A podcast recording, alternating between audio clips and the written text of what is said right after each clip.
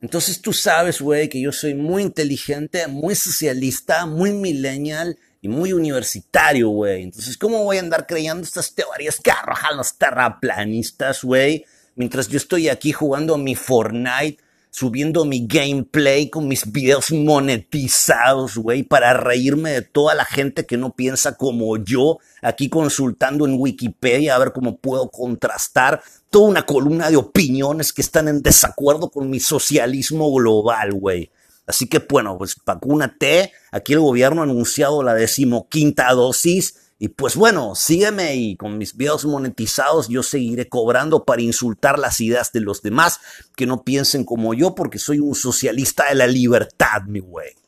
Eh, cualquier parecido con la realidad en relación a lo que ustedes acaban de escuchar, parodiando quizá a uno, algunos, varios que están presentes, como yo acostumbro decir eh, en este ciclo de las actas de Lucifer, pululando en plataformas y en la web en general, eh, negando y escarneciendo a personas que se abocan de lleno a la investigación de algo que ya ha dejado de ser un fenómeno global para convertirse en una realidad, lejos de todo aquel entramado conspirativo que se prestaba a una serie de especulaciones en sus diferentes vertientes y opiniones, gente avesada, gente que no,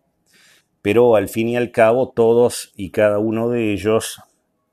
me incluyo yo también, dando un mismo mensaje en relación a un futuro que con el devenir de la postrimería de los tiempos se ha convertido en, valga la perogrullez que estoy a punto de decir, nuestro presente, un presente en donde palidecen nuestros derechos civiles. En el año 1959, en la revista Hora Cero, hacía su debut popular acá en la República Argentina de la mano del guionista desaparecido por la dictadura militar Héctor Oesterheld y el dibujante Solano López, una historia pulp, ni muy buena ni muy mala, pero sí vistosa por su arte gráfico, un guion que si bien no de alto calibre, también se prestaba para la lectura, para aquellas personas eh, más maduras acostumbradas a otro estilo de cómic que el que se ha venido divulgando en los últimos 20, 30 años y más tarde con la llegada de los universos cinematográficos hipercomerciales en donde cada vez se muestran menos tramas argumentales, más actores célebres y más efectos especiales como para hacer colapsar un poco el sector argumental y que la gente concurriendo masivamente a salas de cine, ignoren esto como para que sientan que de alguna manera la plata que ellos han invertido en pagar su boleto, valga la redundancia, ha sido eh, bien invertida. Y el Eternauta nos contaba acerca de una sectorización de la sociedad que deviene luego de una invasión por parte de unos seres provenientes de las afueras del espacio exterior, la inmensidad del cosmos, llegan a nuestro planeta para importunarnos produciendo una nevada mortal con sus intermediarios los manos. Esta nevada en contacto con el cuerpo humano era altamente corrosiva y provocaba ipso facto la muerte de aquel que tuviera contacto con eh,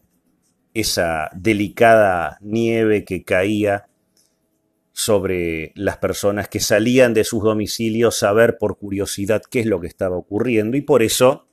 ocurre la tan mentada escena que ha trascendido inclusive el plano de la historieta nacional de Juan Salvo, el protagonista de esta novela gráfica en cuestión, investido con un ropaje de uso y armado correspondientemente como la situación y la historieta lo demanda para enfrentar a toda una serie de enemigos propios y ajenos, primeramente con eh, un entramado que poco y nada hace a lo político y en segunda instancia reutilizado por grupos divergentes de la izquierda que durante el transcurso de los años de plomo, la década de los años de plomo, la década del 70 y principios de la década de los 80, se han arrogado el título de extremos defensores por los derechos humanos y militantes por la libertad, quienes antes abogaban por el fin de un gobierno de facto y sin embargo contradictoriamente con todo esto que yo les estoy diciendo, sobradas pruebas también hay de que han recurrido a atentados terroristas, a la agitación, la propaganda, la extorsión, la prensa alineada con ellos, planeando atentados antes, durante y de manera postrera a la finalización de la dictadura militar, hoy son los mismos que están eh, alentando estas medidas que inexorablemente llevan al común de la ciudadanía a una muerte civil. Y todas estas ideas eh, se llaman socialismo. Por supuesto, el socialismo en sí es un paradigma y es un sofisma. Em, la idea de la intervención de un gobierno cualquiera mediante medidas aplicativas provenientes de un engranaje dilatado del Estado, el Estado entendido desde lo morfológico como la organicidad jurídica que cualquier nación debe tener como un contralor y el presidente como administrador, ese intervencionismo estatal que hoy tanto está de moda en relación a el término que por supuesto deriva de todo esto, que es el del paternalismo eh, del Estado, y que por supuesto haya injerencias en la economía individual, es tan antigua como la existencia del Estado mismo. Eh, Platón contemplaba la posibilidad de tal regulación, al igual que otros pensadores griegos en su momento también discutían aquel problema. Lo mismo también lo han hecho de manera explícita o tácita los escritores utópicos como Tomás Moro, que lejos de ser una utopía, lo que Moro proponía era todo lo contrario, eh, un trabajo de ingeniería social meticulosamente armado, en donde la herramienta cohesiva que utilizaban para la extorsión y para seguir alentando el empoderamiento de un gobierno global era el anhidros, la carencia de agua, los recursos naturales, como hoy es eh, la salud. Eh, algunos revolucionarios ingleses del siglo XVII, así como también escritores franceses del siglo XVIII, insistieron en la necesidad de una, una nueva forma económica para con los mecanismos del Estado. Su atención se concentró más en el problema de la tierra por ser considerada entonces como la principal fuente de riqueza. Durante el periodo de la Revolución Francesa hubo algunos movimientos de reforma económica. Francisco Babeuf eh, organizó una conspiración para establecer un sistema socialista, pero el complot fue eh, descubierto y el hombre finalmente ejecutado. Estas ideas, societas, socialismo, sociedad, una palabra derivativa de otra y un término tramposo que en su forma actual aparece en los comienzos del siglo XIX recién y fue alternativamente mutando con lo que semánticamente entendemos como socialismo, algo que se desarrolló para variar en las naciones, en cuya grieta eh, ha coincidido solamente la adhesión masónica de quienes han sido piezas claves en el viejo tablero que alternaba blancos y negros, como decíamos en el iceberg del capítulo pasado, antes de las fiestas, ya en el mes de diciembre del 2021. Y en este caso estamos hablando, eh, por sus pensaron que la liberación es suficiente para la felicidad de los hombres o generarla de por sí, y que se debía de llegar a un sistema que pregonara la igualdad económica o plusvalía no sé si le sonará eh, afín a algo, ¿no? Digamos que el credo socialista mayormente es el comunismo, aunque la internacional socialista durante estos días lo esté negando. Creyeron necesario entonces tratar de hallar un sistema en el cual los ciudadanos pobres pudieran lograr un nivel de vida mejor. Los primeros socialistas modernos se conocen con el nombre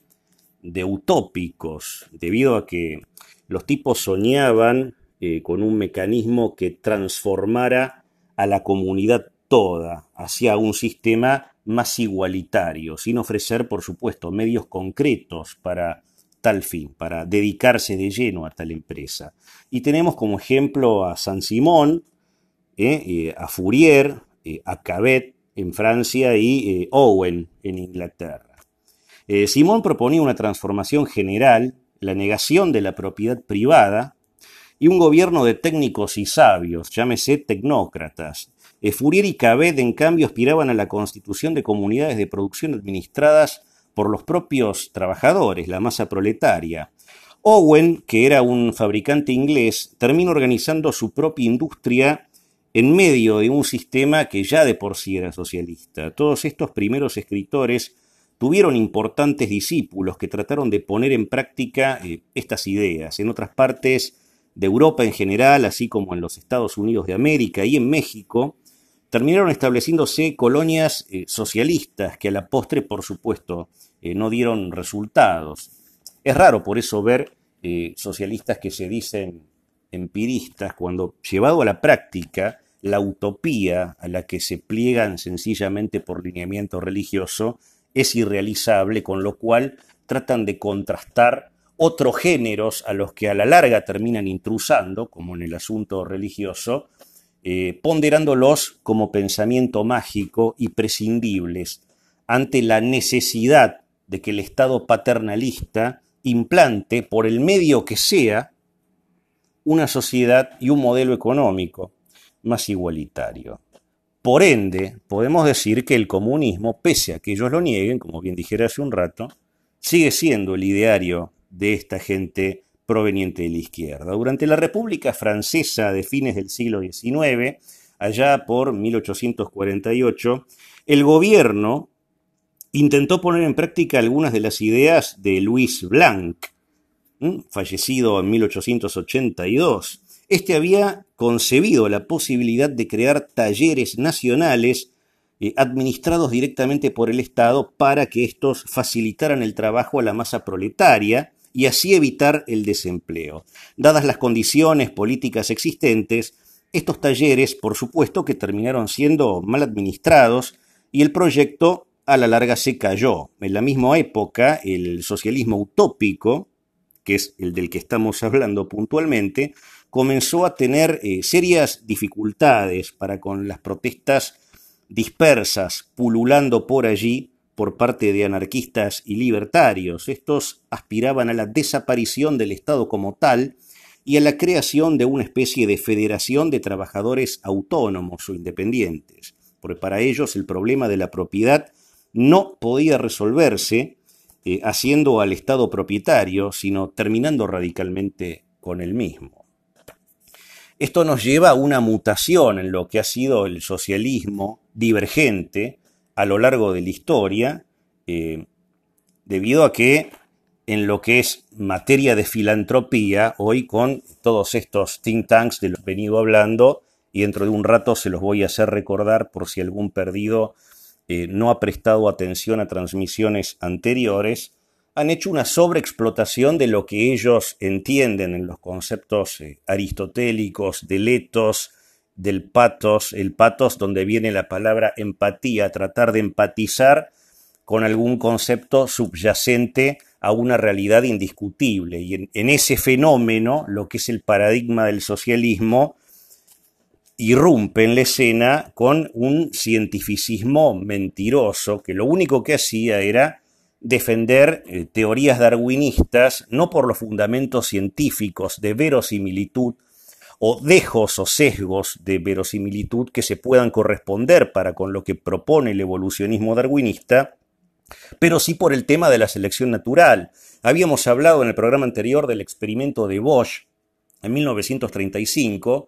con un conjunto de docentes y alumnos entrerrianos a los que se los sometió un cuestionario de 200 preguntas para saber si ellos tenían o no un acervo genético necesario como para poder eh, reproducirse en nuestro planeta, dejando bien en claro que la eugenesia, en definitiva, como hoy se viene viendo a través de esta nueva mutación del socialismo de género, con eh, políticas inclusivas, entre comillas, que no son otra cosa más que un enmascaramiento para un fin eh, mucho más perverso. Y este socialismo científico, que comienza a mediados del siglo XIX, eh, aparece con las ideas representadas por quién va a ser si no, por Carlos Marx y Federico Engels. El socialismo fue considerado como una ciencia económica entonces, porque los marxistas mantuvieron la idea de que inevitablemente tenía que desaparecer la propiedad privada y también los medios de producción que no igualaban en la balanza, eh, y para este fin, por supuesto, el proletariado tenía que conquistar mediante la empresa de la guerra de clases una eh, dictadura establecida desde el seno mismo del Estado y encaramada detrás de una figura caudillista. ¿no? Digamos, el peronismo definiéndose como tercera posición puede ser un ensamble, un rejunte de todo esto, debido a que no hay blancos y negros y el gato conceptos de la ultraderecha fascista con la izquierda socialista y comunista es lo que ha definido este unipolo partidario que ha gobernado desde 1947 casi ininterrumpidamente la República Argentina. Entonces, esta guerra de clases tiene como consecuencia central una sociedad carente de las mismas. Las ideas influyeron al principio eh, en muchos de los adherentes del, socialismo per se, pero encontraron una oposición con O mayúscula, especialmente entre los anarquistas como Proudhon, por ejemplo, o el ruso Bakunin, que fueron eh, grandes opositores a Marx de, los llamados eh, socialistas científicos, cuyo pensamiento, según ellos mismos, por supuesto, era considerado de avanzada. De allí que en primera instancia, cuando estaban en campaña sin proponer ninguna plataforma que igualara hacia arriba la crisis económica que dejaron Cristina Kirchner y el macrismo, los seguidores de Alberto Fernández con Cristina Kirchner se presentaban eh, como socialistas sanitarios, diciendo pertenecer a una casta superior, a una élite eh, cientificista que venía a iluminarnos con nuevas ideas entre las que se encontraban eh, sobradas pruebas hay de esto. Pueden ver el retazo de la entrevista de Fontevecchia con el presidente de la a jubilatorios, haberes, los cuales, dicho sea de paso, eh, mediante los fondos de garantía de sustentabilidad, mantienen una caterva de vagos y atorrantes que jamás siquiera en su vida han trabajado o han aportado como para ganarse un ingreso, hoy superior entre toda la familia y este ensamblaje que hay en villas de emergencia y otras masas importadas por este neosocialismo que ejecuta en secreto el plan eh, Calergi, em, tienen ingresos que, cuyos extractos provienen casualmente de la ancianidad tan combatida por esta élite filantrópica que se presenta de cara a la sociedad, volvemos a incidir otra vez en el mismo término, como salvadores, como algo salvífico, iluminista, una casta que ha venido a romper con la corrupción, término que aplica por supuesto a todo lo que les antecede, sin ver el prontuario de quienes los escoltan en las listas y aprovechando el democratismo, o sea, el uso de la democracia para perpetuarse en el poder, aunque más tarde las medidas volitivas del Estado del Derecho por parte de los gobiernos socialistas insten a la gente a que se subleve contra ellos y estos a su vez desconozcan que la gente está en disconformidad para con sus baterías de medidas, diciendo que para eso fueron votados, rotulando con el mote de golpistas a todo un público, a todo un pueblo cansado, acuciado y agotado, que ya no puede más sostener su propia subsistencia en un país entregado a un socialismo del que muta irrevocablemente, como se ha visto en los días de Hitler y Mussolini, en nacionalsocialismo, en nazismo y en fascismo también. Otros socialistas no estuvieron tampoco eh, de acuerdo para nada con las teorías eh, del marxismo, y pensaron que había que luchar primeramente por obtener una democracia política para, debido a este fin en particular, y, llevado a cabo a través de medios pacíficos, entre comillas, llegar al poder e implantar su sistema. ¿no? A esto lo podemos, le podemos eh, llamar tranquilamente como democratismo, que aplica lo que es el uso de la democracia. Estos escritores eh, aceptaron de Marx sus ideas económicas, sobre todo en lo que atañe a todo el marco de la plusvalía, pero rechazaron otras teorizaciones y así poco a poco se fueron echando las bases de la socialdemocracia. Eh, esta socialdemocracia acepta el principio de gobiernos constitucionales y aspiran a la conquista del poder por medio de elecciones. Desde el poder, los socialistas pueden o no establecer reformas económicas que ellos estimen necesarias. Generalmente estas suelen ser nacionalización de la tierra y de las industrias, expropiese, y una mejor distribución eh, de sus productos. En el último cuarto del siglo XIX existían ya poderosos partidos en los principales países de Europa. Un movimiento de importancia surge en Alemania cuando Fernando Lasalle organizó un partido de trabajadores. A la corta o a la larga el grupo se terminaría transformando luego en el Partido Socialdemócrata Alemán, que llegó a ocupar el poder durante la República, las épocas de la República de Weimar, entre 1919 a 1933. En Francia, luego de la Revolución Obrera, ocurrida en el año 1871, el socialismo terminaría perdiendo eh, muchos eh, partidarios o adeptos. Más tarde eh, comenzaría nuevamente a ganar fuerzas y ahora bajo la dirección de Juan Jaurés, muerto en 1914, llegó a ser un partido nuevamente muy poderoso. Los socialistas gobernaron Francia durante muchas eh, ocasiones y hoy, aunque divididos y con Francia en manos de Macron, representan un gran porcentual del electorado.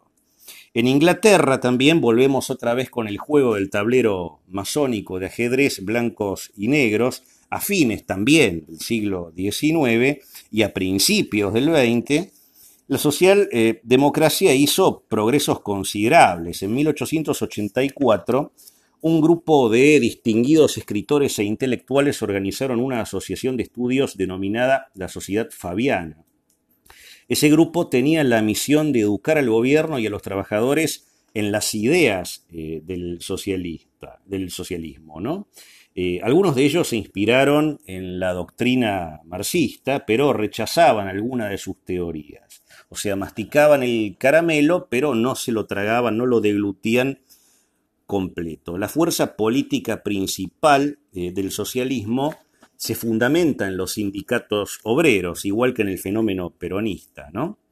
Por eso decían, Perón y evita la patria socialista, y el mismo tipo que alentaba esto en las instancias C, en las cuales durante su exilio llega a conocer al dictador paraguayo, el general Noriega, quien le presenta, como vimos en entregas de las actas de Lucifer anteriores, lo metería de lleno, Yeli era un ex militante camisa negra, en la vertiente que después iba a desembocar en lo peor del peronismo, con las consecuencias ya por todos eh, conocidas.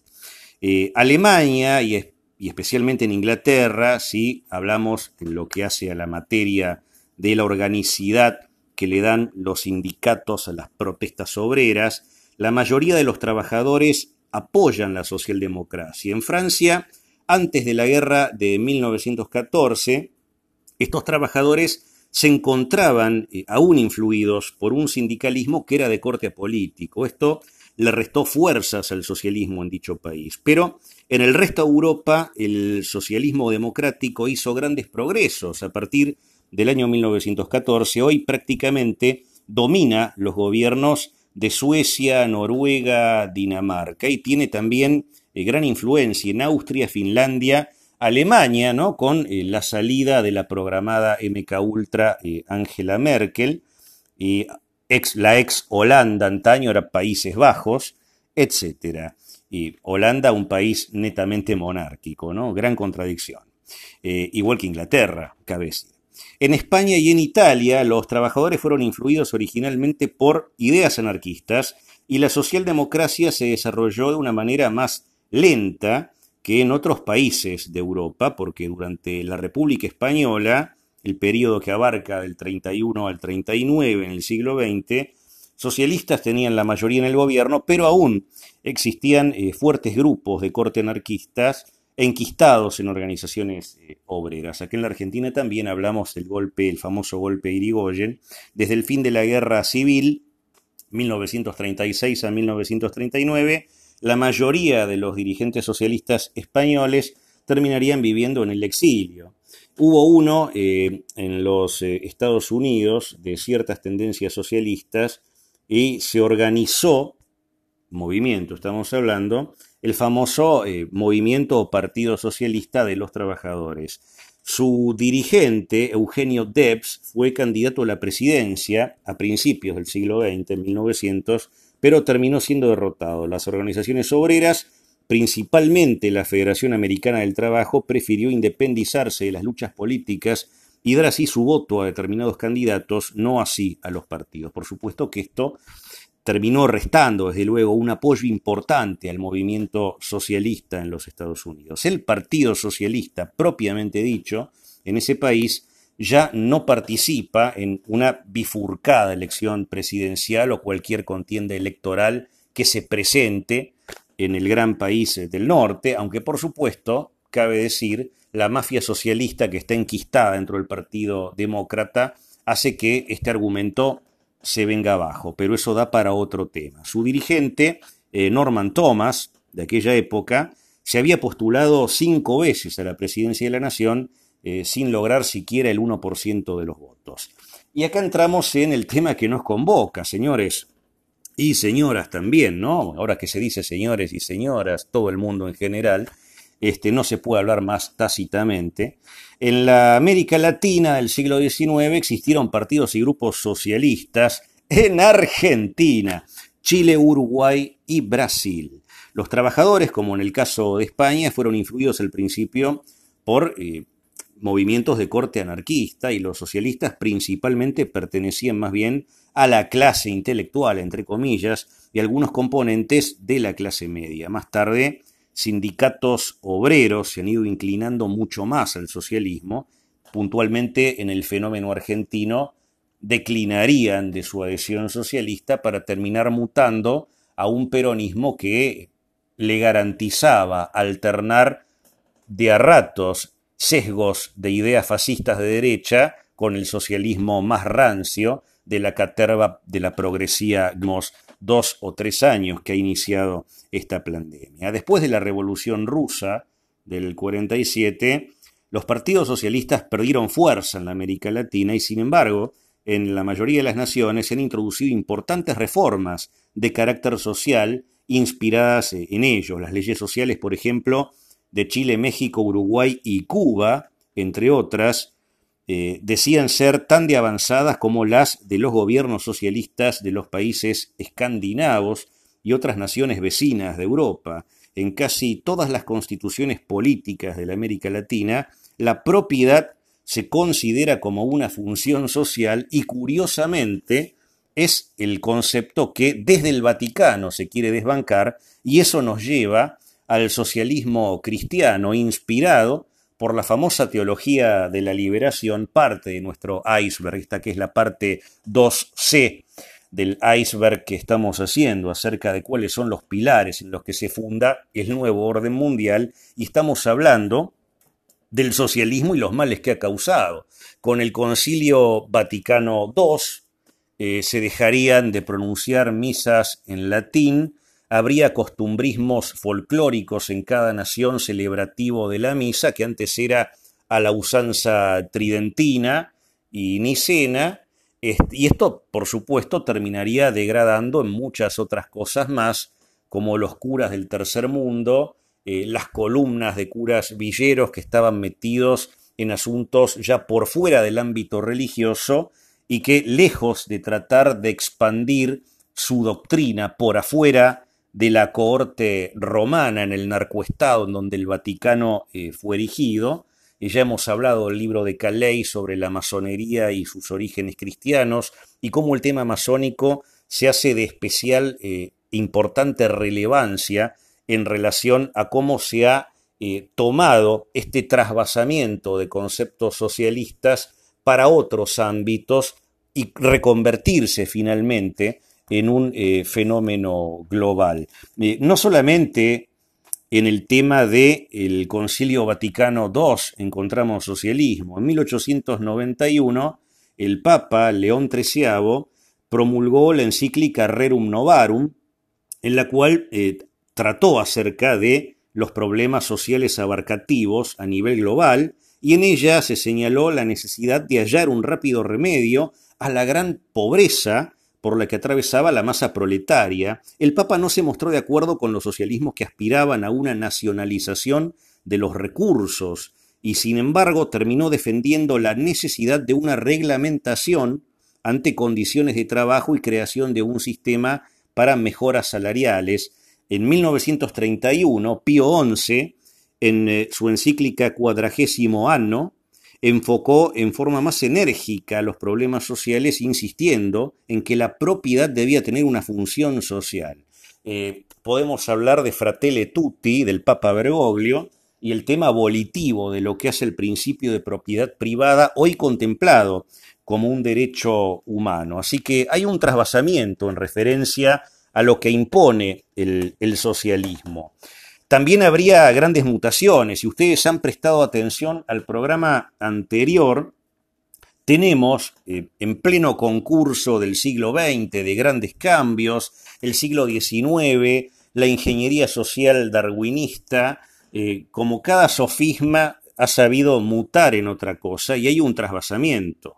En los tiempos anteriores a la Primera Guerra Mundial, 1914-1918, la socialdemocracia tuvo un gran arraigo en Alemania, decíamos, y sus dirigentes, de esto ya he hablado, aspiraban al poder eh, por medios pacíficos y sin embargo, asimismo, nadie soñaba con la conquista del Estado por parte de una clase proletaria. Tampoco se pensó en algún momento en la posibilidad de una república, ni en la guerra, ni mucho menos en que ésta después se convirtiera en una derrota militar.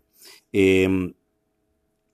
al ser derrotada Alemania en la Primera Guerra, surge Weimar, de la que ya hemos hablado. Esta República Alemana vivió 14 años de deservas para reconstruir los estamentos en los que se fundaba la nación, que en ciertos lugares estaba auténticamente devastada. Y casualmente ese esfuerzo lo realizó el Partido Nacional Socialista, el cual levantó el espíritu popular mediante la discursiva, el populismo, el caudillismo, mediante una denuncia que hizo acerca del Tratado de Versalles eh, de 1919, firmado por Woodrow Wilson, que beneficiaba al gran país del norte y lo colocaba como primer potencia del mundo, luego de que los Estados Unidos perdiera su banco central y en 1913, tras la muerte de estos dos banqueros, fundara el Banco de la Reserva Federal de la mano de una fundación creada un año antes, que casualmente comulga con los intereses socialistas, como la fundación de la familia Rockefeller. Em, en 1923, el nazismo trató de conquistar a través del uso de la fuerza eh, el país, pero en su intento no es que desistiría, sino que fracasaría rotundamente. Recién nueve años a la postre, promediando en 1932, el Partido Nacional Socialista obtuvo 196 eh, posicionamientos en el Congreso, que se componía de 584 miembros. En enero del año siguiente, el presidente von Hindenburg nombró a Adolfo Hitler fundador y dirigente de los nazis, primer ministro de Alemania, donde esa posición eh, el nazismo logró consolidarse en el poder y promediando el año 1933, eh, puntualmente, el mes de marzo, terminaría con 288 delegados. Esto ya lo referí en un eh, podcast anterior. La constitución democrática del año 1919 fue suspendida por Hitler, quien comenzaría a, legislar eh, mediante decretos. No sé si ustedes se han percatado de cómo el tema acá en la Argentina puntualmente y en el resto del mundo el pase sanitario fue una medida que no se legisló, sino directamente se emitió como resolución ministerial, como el Pass, que habían impuesto a los noarios la Alemania nazi emergida, como ustedes podrán ver, del socialismo. Y ahí es donde el socialismo, desde el concepto de revolución, implementó y moldeó la definición de lo que hoy subyace en un ministerio de la verdad de un doble piensa en el que está encapsulado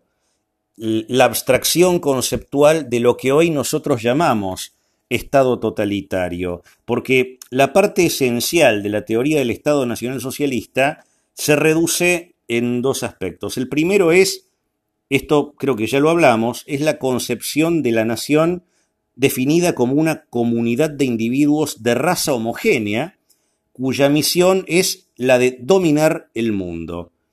Y la segunda es la idea de que este, el Estado, o sea, la nación jurídicamente organizada, es superior a los individuos. Entonces, hoy nosotros estamos escuchando, es una resolución de un ministro del Estado. Hoy hay eh, ministros eh, de género, hoy hay ministras de la mujer, hoy hay subsidiarias, comisiones y delegaciones dependientes de los ministerios con salarios mientras se le recortan los saberes jubilatorios a gente que ha aportado para percibirlos y a los que dicho sea en concurso una se les inhibe el acceso sin acreditación a una entidad en la que los aportantes han cifrado ni más ni menos que sus capitales, chamullados de la manera más cínica, con un concepto que implica antijuricidad, como lo es el del derecho de admisión en un lugar en donde la gente está depositando ni más ni menos que su guita, su plata, la mosca.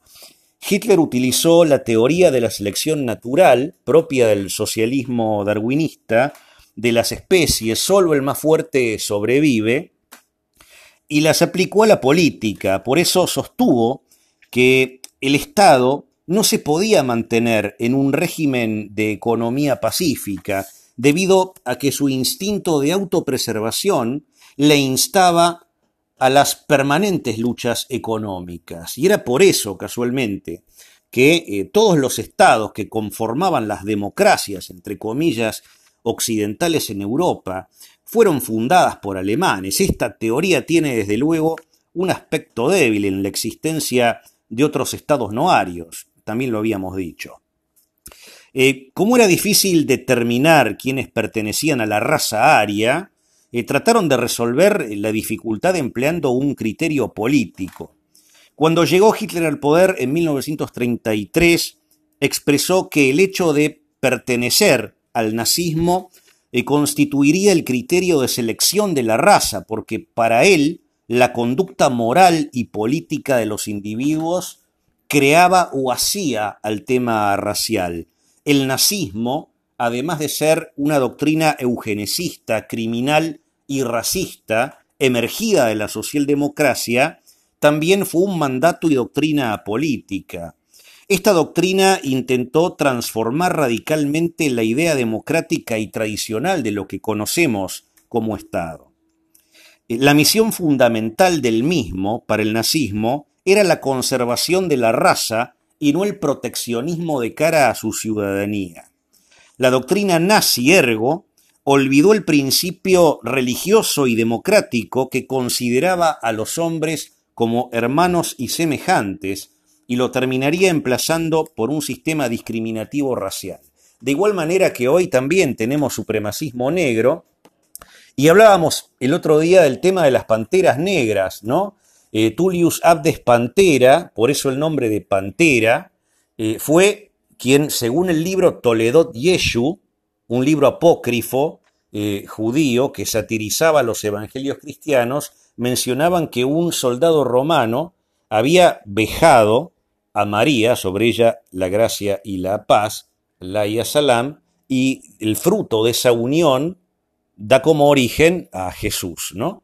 Eh, la obsesión que tenía también Hitler con el tema de la lanza que habría atravesado el costado del Cristo, en la cruz, nosotros los musulmanes no creemos que Jesús murió en la cruz, pero en Alemania y el cristianismo así lo contempla, y eso después dio origen a un sinfín de teorías conspirativas en donde el mal llamado Führer, que quiere decir en alemán caudillo, trataba de retener un objeto con el que se había atravesado el costado lateral de, de Cristo como algo de poder, diciendo que él era el representante de poderes exteriores que trascendían a Dios. Y ese Dios en el que creía Hitler era el Dios de la supremacía racial, como también el supremacismo negro. Ambos tienen una misma vertiente, que es la secta pseudo-filantrópica llamada masonería, plagada de sincretismos y de ideas afines a este dogmatismo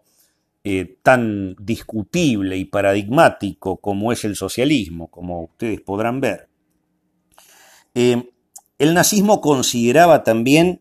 como la situación política al Estado de un pueblo ornamentado u organizado dentro de un territorio.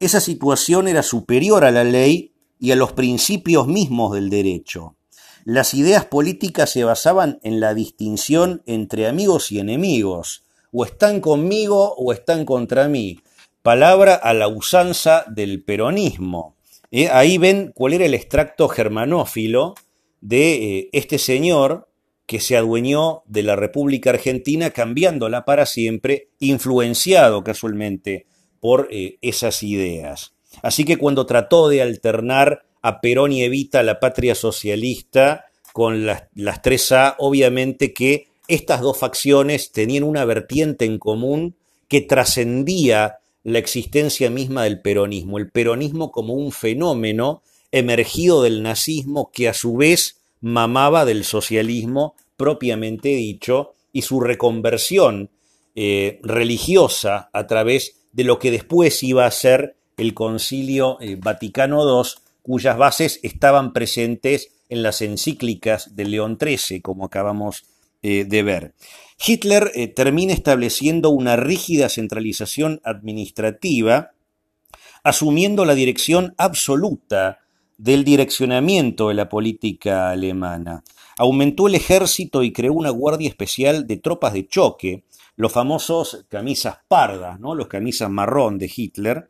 y también organizó la Gestapo, que era la policía secreta, como Alberto Fernández organizó durante el primer kirchnerismo la unidad del Servicio de Información de la Nación Argentina para organizar eh, carpetazos en su momento, estoy hablando entre el año 2004 y 2005, en detrimento de políticos opositores que ya estaban criticando y dudando de funcionarios como Julio Devido, que hoy sostiene algunos medios de difusión que están en la web sencillamente para atraer pelotudos y sacarles información. Por eso le pido a quienes estén prendidos en esta transmisión que guarden especial cuidado con el fenómeno de disidencia controlada.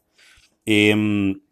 el dominio nazi en lo que eran los establecimientos educativos de la Alemania de aquel entonces alcanzó eh, límites extraordinarios. En las escuelas primarias se enseñaban cómo los principios encaminados a convencer a los alumnos eh, tenía que estar orientado por parte del docente a instruir al chico en relación a la superioridad doctrinal, racial e ideológica que los acreditaban amalgamándose al partido. Quizá muchos de ustedes eh, recuerden aquel musical de el genial Bob Fosse, que fue el creador de All That Jazz, la película con Michael York y Liza Minnelli, y Cabaret, que habla casualmente cómo a través del canturreo de un chico investido con las ropas nazis, muchos veteranos que estaban dándose cita departiendo en un bar, en un clima muy ajetreado, Michael York, que era sencillamente el turista y amante también, que era bisexual,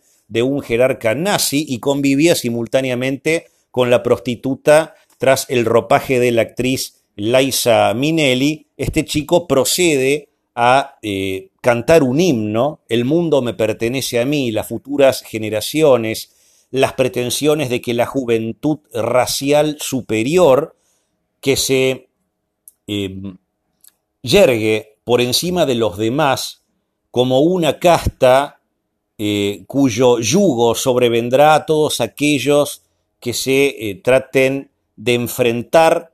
al régimen que llevará a la nación a la victoria y estos sesgos que alternan nacionalismo con ideas comunistas terminan catequizándose a un populacho con una discursiva mentirosa que lo único que hacía era utilizarlos como escudos humanos y a su vez rehenes de, herramientas empleadas por el libro 1984 de George Orwell a través del Ministerio de la Doble Piensa, ¿no es cierto? Este doble piensa que está eh, tan presente a través de cómo es el condicionamiento del individuo sometido a una ráfaga de desinformación promovida por medios cooptados a la usanza de lo que fue en aquel entonces el fenómeno del corporativismo nazi en la psicología de masas, métodos que después Iwan Cameron, el MJ2, el proyecto MK Ultra y el Instituto Tavistock iban a volver a reutilizar, pero de eso vamos a hablar en un ratito nada más. Los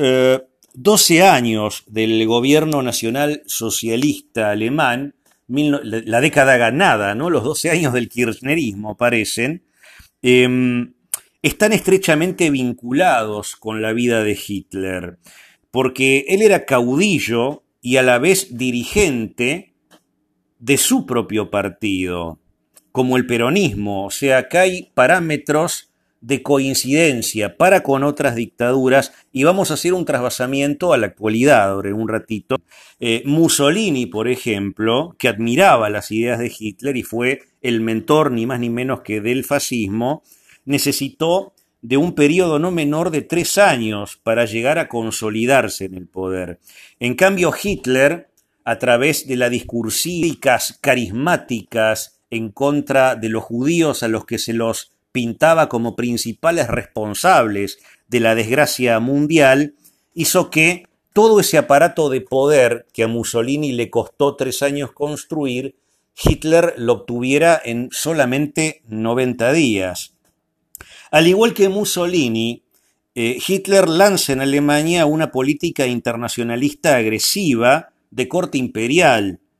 Fíjense cómo la izquierda siempre utiliza la palabra imperialismo para definir los modelos liberales y conservadores de la Europa actual, y sin embargo, emergida del seno del populismo y la socialdemocracia, era la política expansionista nazi y sus sucesivos conflictos con otros países para, a través del uso bélico, llegar a ejercer el poder por encima de cualquier parámetro,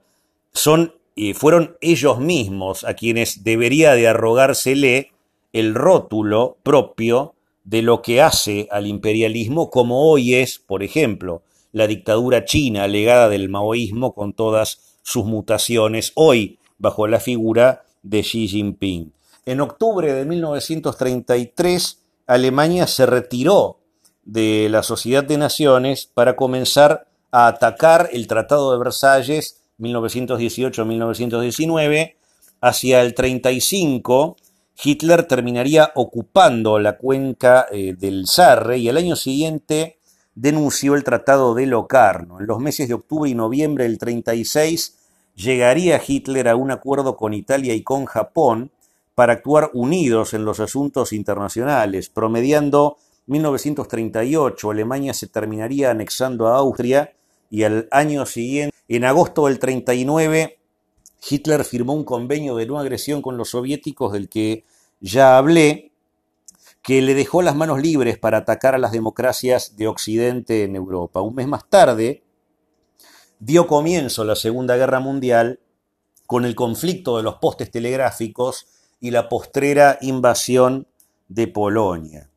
Al principio de lo que se llamó la Guerra Relámpago, las tropas alemanas obtuvieron eh, grandes victorias. Hitler terminaría conquistando países como Dinamarca, Noruega, Luxemburgo, Bélgica, Holanda y Francia en 1940, aunque no pudo derrotar Inglaterra porque las fuerzas navales de su país no estaban lo suficientemente capacitadas como sus rivales en relación a la Marina inglesa. Esa situación hizo a los alemanes cambiar de planes y ahora sí ir en contra de un enemigo que lo terminaría deponiendo, comunistas ellos, y de la mano,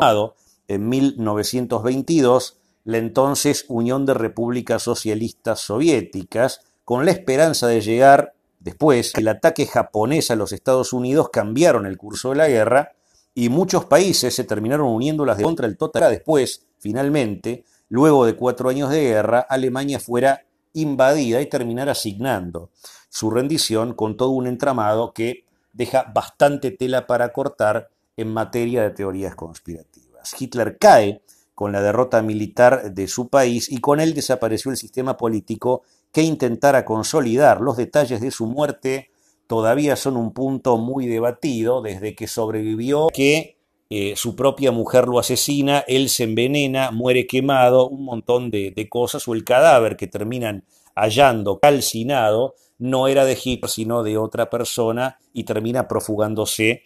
a otro país.